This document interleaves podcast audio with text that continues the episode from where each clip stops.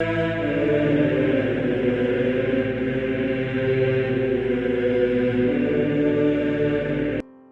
nome do Pai, do Filho e do Espírito Santo. Amém.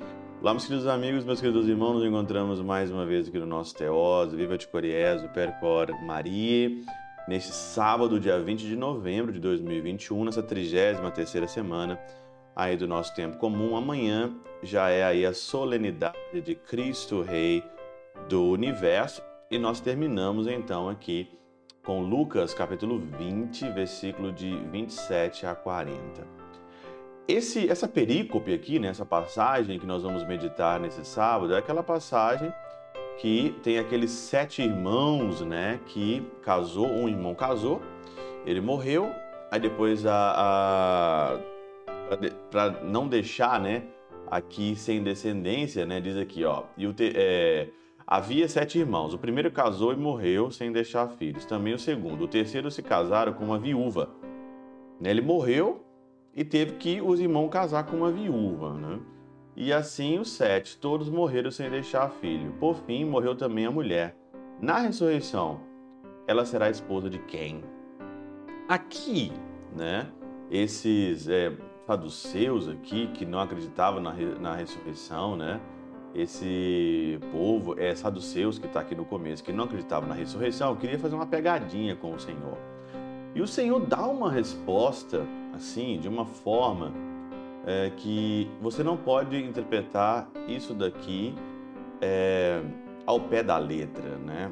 Porque ele diz o seguinte: nessa vida, os homens e as mulheres casam-se, mas os que forem julgados dignos da ressurreição dos mortos de participar da vida eterna, nem eles se casam, nem elas se dão em casamento, e já não podem morrer, pois serão iguais aos anjos, serão filhos de Deus, porque ressuscitaram.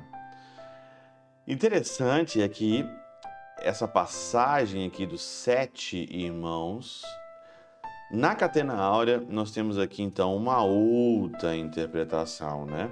A interpretação aqui é de São Beda. São Beda diz o seguinte: esses sete irmãos figuram os condenados que durante toda a vida, que se compõem de semanas de sete dias, ficam estéreis de boas obras.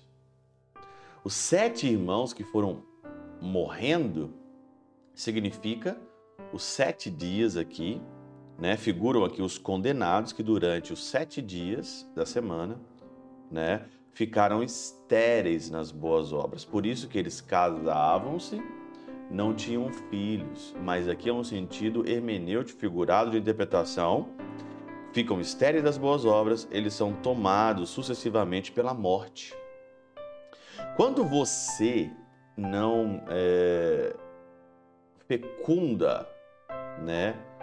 Quando você não faz, quando você é estéreo de boas obras aqui, é como você fosse sucessivamente tomado pela morte. E a vida mundana de que desfrutavam passa de um a outro, até o último como uma esposa estéril. estéril. Maravilhosa interpretação, maravilhosa. Maravilhosa, porque vai passando, um vai casando com o outro, vai casando, vai casando, vai casando, vai casando. Você não é digno da vida eterna porque você não aqui deu bons frutos. Você foi julgado mal. Ah, com quem que vai ser o marido de quem aqui? Não, filho, não vai ter nada, porque você morreu, né? A vida mundana de que desfrutavam passa de um a outro até o último, como uma esposa estéreo. Olha a interpretação totalmente diferente aqui na Catena Aura que dá para meditar, mas meditar, meditar muito, né? Eles não foram julgados dignos, né, da vida eterna né? Porque não teremos então ali no céu casamento, porque o casamento é para você dar fruto no sentido espiritual e místico. Então, para que você vai casar, né? Por que você vai gerar boas, é, é, boas obras que no céu não existe isso? No céu é o desfrute, é o gozo de todas as boas obras que você fez aqui.